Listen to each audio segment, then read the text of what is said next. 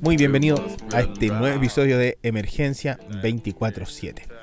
Muy contento de partir este episodio y esperando de que te puedas encontrar muy bien junto a los tuyos. Si estás en el trabajo o vas camino al trabajo, mucho ánimo y que sea una súper buena jornada.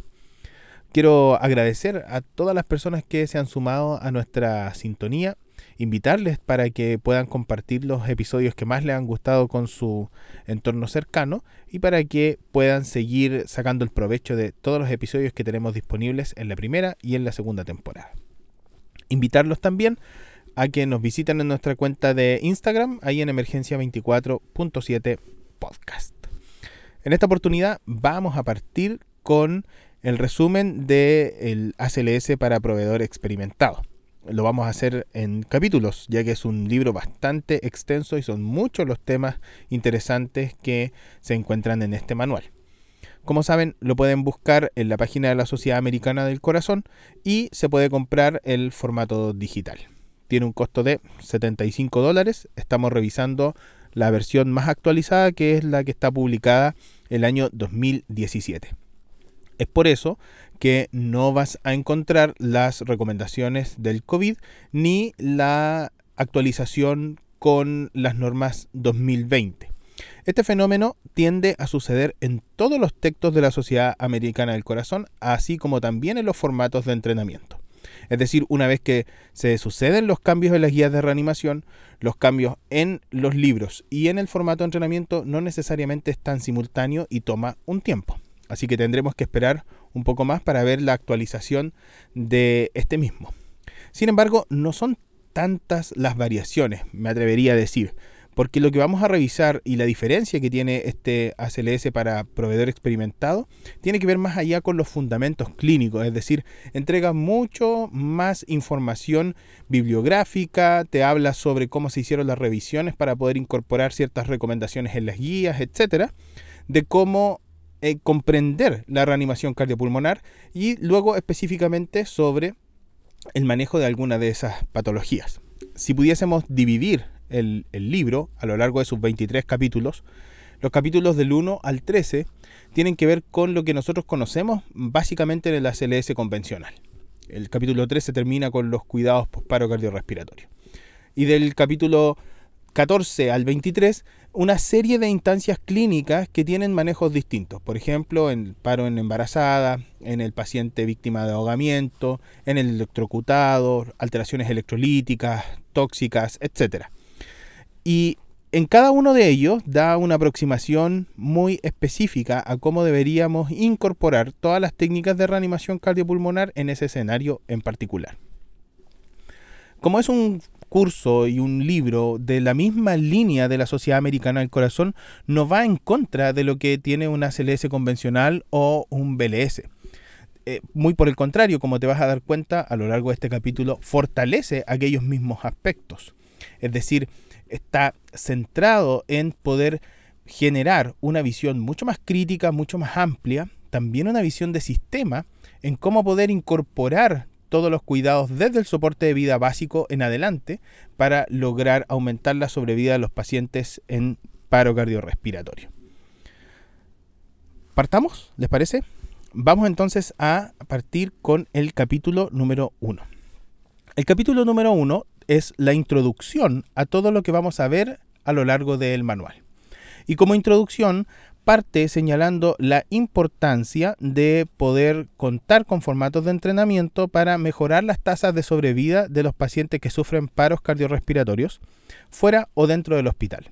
Y para eso nos muestra las estadísticas de Estados Unidos eh, que demuestran cómo a lo largo de los años, en una tabla, desde el año 2012 hasta el año 2017, han aumentado las tasas de sobrevida de los pacientes que cursan con paros cardiorrespiratorios. Es así como, por ejemplo, el promedio de sobrevida a eh, un evento fuera del hospital el año 2012 estaba en un 7.9%, el año 2017 está en un 11.4% y en los intrahospitalarios desde un 19% a un 23.8%.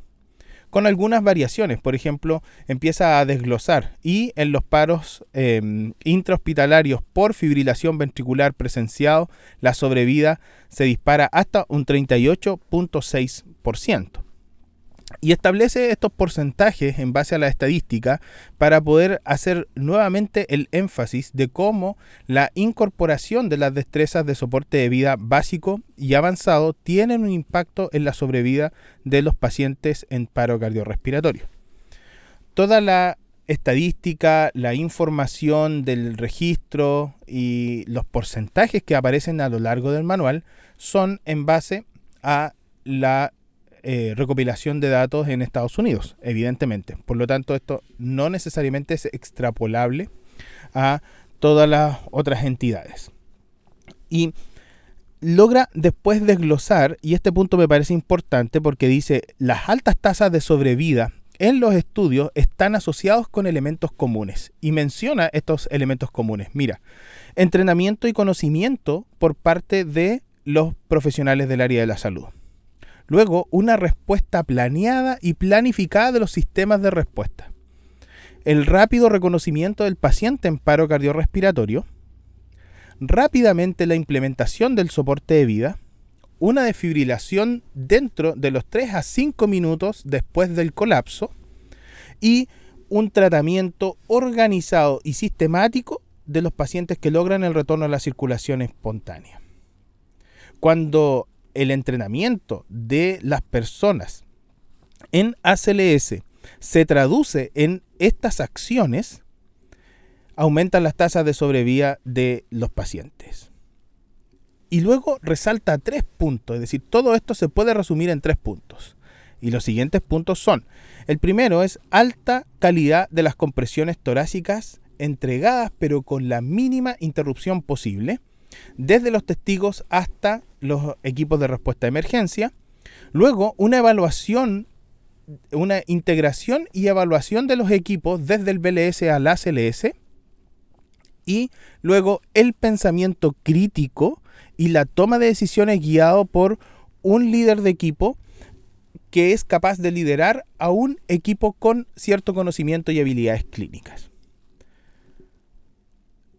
Luego de, esta, de poner los énfasis en cuáles son entonces estos aspectos que los estudios han demostrado ayudan a aumentar las tasas de sobrevida, hace algunas definiciones importantes. Por ejemplo, qué es muerte súbita y qué es un paro cardiorrespiratorio. La gran diferencia, más bien eh, semántica, es que la muerte súbita no, no tiene síntomas asociados, ni factores de riesgo determinantes para el cese abrupto de la función cardíaca y pulmonar, de acuerdo a la definición que tiene el manual, versus el paciente que cursa con un paro cardiorrespiratorio que tiene síntomas previo a este.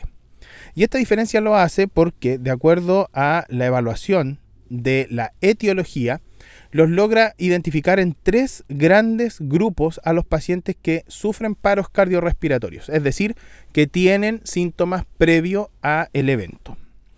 El gran porcentaje, el 75%, lo desglosa en pacientes que tienen problemas coronarios, donde dentro de ellos, adivinen cuál es el más importante, el síndrome coronario agudo, pero además aparecen eh, algunas anomalías congénitas.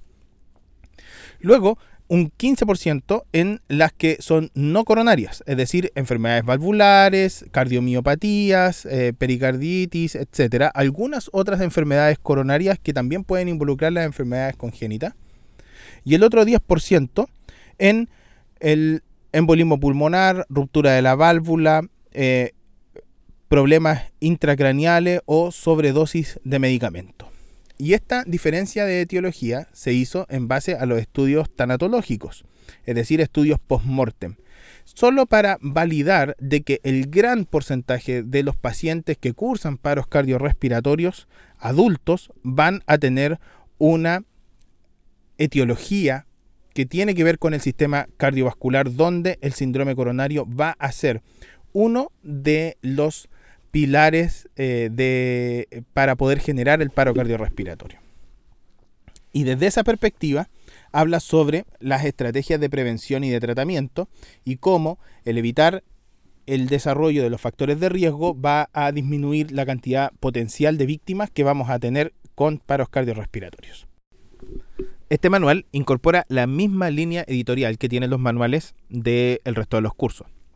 Me imagino que eh, está familiarizado con alguno de ellos, especialmente el de BLS, ACLS, PALS.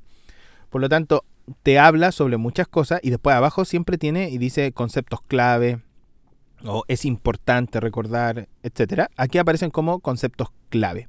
Y hasta ahora, los dos conceptos claves que recalca en el capítulo 1 el ACLS para proveedor experimentado es la habilidad que tiene el líder para poder integrar las acciones de BLS y de ACLS durante la resucitación cardiopulmonar con un énfasis en la alta calidad de las compresiones torácicas más alguna estrategia de soporte de vida avanzado.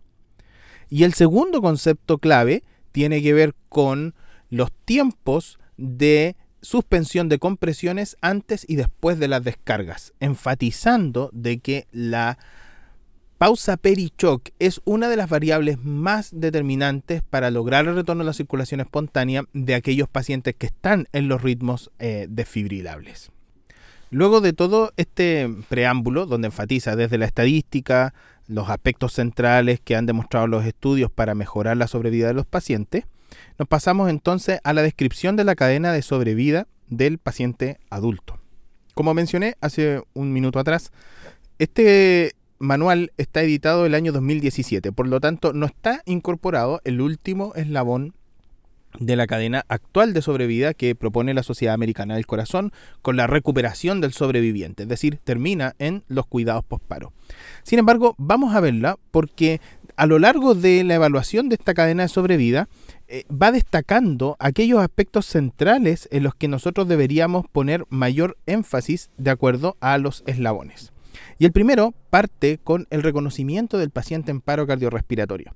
Y dentro del desglose que habla aquí, logra identificar cuán importante es la sociedad civil en lograr identificar al paciente colapsado súbitamente, pero también aquel enfermo que tiene síntomas coronarios que potencialmente se pudiese convertir en una víctima de paro cardiorrespiratorio. En términos prácticos, en identificar al paciente con dolor torácico y cómo poder activar la cadena de emergencia a través de los números de emergencia. Hace algunas recomendaciones sobre los números de emergencia, como por ejemplo que tengan tres dígitos, que sean ampliamente conocidos y que existan campañas de difusión para que las personas frente al enfermo colapsado o con síntomas coronarios tenga la capacidad de poder activarlo cuanto antes sea posible. Y luego hace un énfasis tremendo en el nivel de entrenamiento que tienen que tener las personas que están trabajando en las centrales de emergencia para detectar precozmente a través de la llamada al paciente que es víctima del paro cardiorrespiratorio o a aquella víctima que probablemente está cursando con síntomas coronarios. Y esto solo para disminuir los tiempos de respuesta.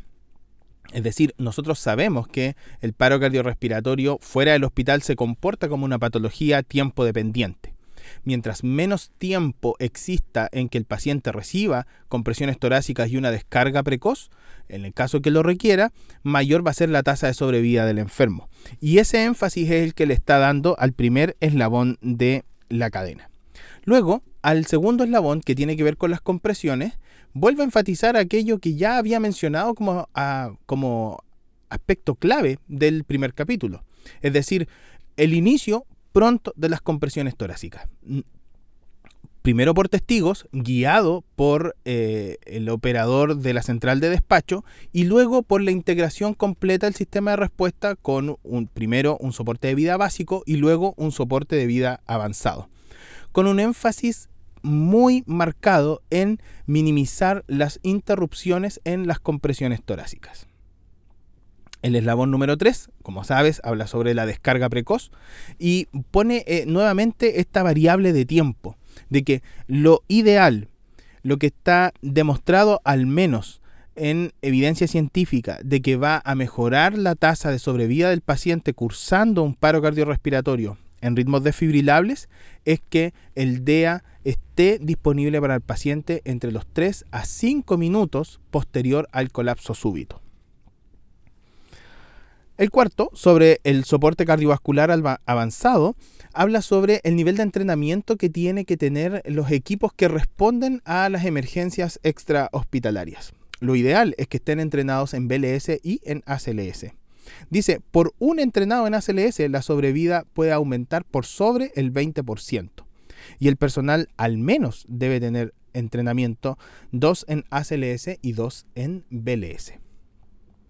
Cuando hablamos del último eslabón de la cadena sobre los cuidados posparo, pone cuatro objetivos inmediatos, es decir, una vez que hemos logrado el retorno de la circulación espontánea. Un manejo de la temperatura corporal evitando llegar a temperaturas centrales sobre los 36 grados para aquellos pacientes que salieron en estado comatoso. Optimizar la perfusión cardiopulmonar y la perfusión de órganos vitales. El transporte a un centro con cuidados postparo. El transporte a una unidad especializada en cuidados postparo y intentar identificar y tratar las causas precipitantes, específicamente el síndrome coronario agudo. En este punto me gustaría hacer una pausa en el resumen para hacer mi primera impresión, mi primer análisis. Y es que hasta este punto el ACLS para proveedor experimentado no nos está entregando ninguna novedad.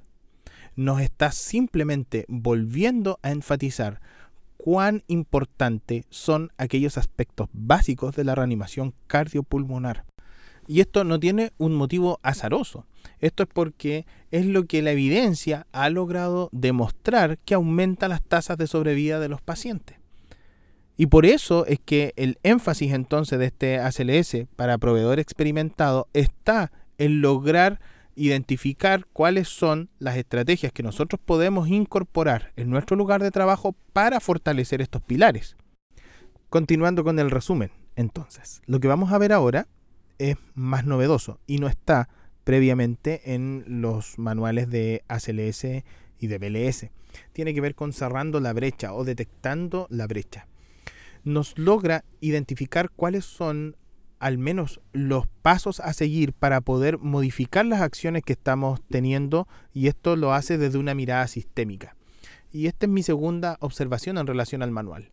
El manual siempre tiene una mirada muy práctica de lo que uno debería hacer al momento de la reanimación, pero además tiene una mirada muy potente desde el líder del equipo y además incorporando elementos que deberíamos tener como sistemas de atención prehospitalaria. Y habla sobre la taxonomía de los sistemas de cuidado, con una mnemotecnia SPSO, donde la S inicial va a ser de estructura, es decir, cómo nosotros en la estructura involucramos a la sociedad civil, los modelos de educación y el equipamiento para la educación. Luego de la estructura, el proceso. ¿Cómo eso lo traducimos entonces en protocolos, en políticas públicas y en procedimientos para las personas que lo tienen que llevar a cabo? Luego, el sistema. Estos protocolos, estas políticas, estos procedimientos que se van a llevar a cabo, a través de qué programas, a través de qué organizaciones y fomentando el desarrollo de una cultura, de manera tal que esto se traduzca en los resultados para el paciente. Y en resultados para el paciente que estén vinculados con los siguientes conceptos, satisfacción, seguridad y calidad, implementando una eh, cultura de mejora continua con los siguientes valores, integración, colaboración, medición y retroalimentación. La parte final del capítulo 1 nos habla de cómo se realiza el proceso para identificar la evidencia científica que después se va a traducir en cambios en las guías y las normas de reanimación. Es por eso que habla sobre los niveles de evidencia, en primer lugar, y luego sobre los niveles de recomendación de cada una de ellas. Estos eh, parámetros y conceptos son ampliamente a esta altura conocidos, siempre están publicados en las actualizaciones y en las recomendaciones, están disponibles ahí también. Lo importante de esto es que la Sociedad Americana del Corazón le da un contexto a que todas las normativas que ellos promueven siguen un flujo estricto de evaluación de evidencia científica de acuerdo a eh, lo que se determinan los comités internacionales de reanimación, específicamente la ILCOR. Para esto nos describen el proceso de preguntas con el cual logran seleccionar la mejor evidencia científica. Primero, identificar cuál es la población objetivo, en este caso, los pacientes que cursan paros cardiorrespiratorios. Segundo, cuáles son las intervenciones terapéuticas y clínicas que se le realizaron a esos pacientes. Luego, cuáles son otras estrategias que se le pueden haber realizado, es decir, una comparación. Y finalmente, cuáles son los resultados que se obtenieron. Los tres resultados que ellos siempre buscan son los enfermos neurológicamente intactos posterior al paro cardiorrespiratorio, la sobrevida al alta y las tasas de retorno a la circulación espontánea.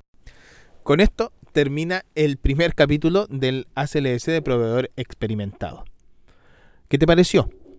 Mira, a mí me gustó mucho que volviera a resaltar los aspectos básicos de la reanimación cardiopulmonar. Me gusta que ponga el énfasis en cómo han logrado aumentar las tasas de sobrevida al paro cardiorrespiratorio extra e intrahospitalario en Estados Unidos en base a el reconocimiento precoz del paro, la implementación rápida de las compresiones torácicas y de alta calidad a lo largo de la reanimación cardiopulmonar y acortando los tiempos de la desfibrilación. Encontré bastante interesante que nos hiciera un resumen global de la reanimación cardiopulmonar, destacando los puntos centrales de cada uno de los eslabones de la cadena de sobrevida.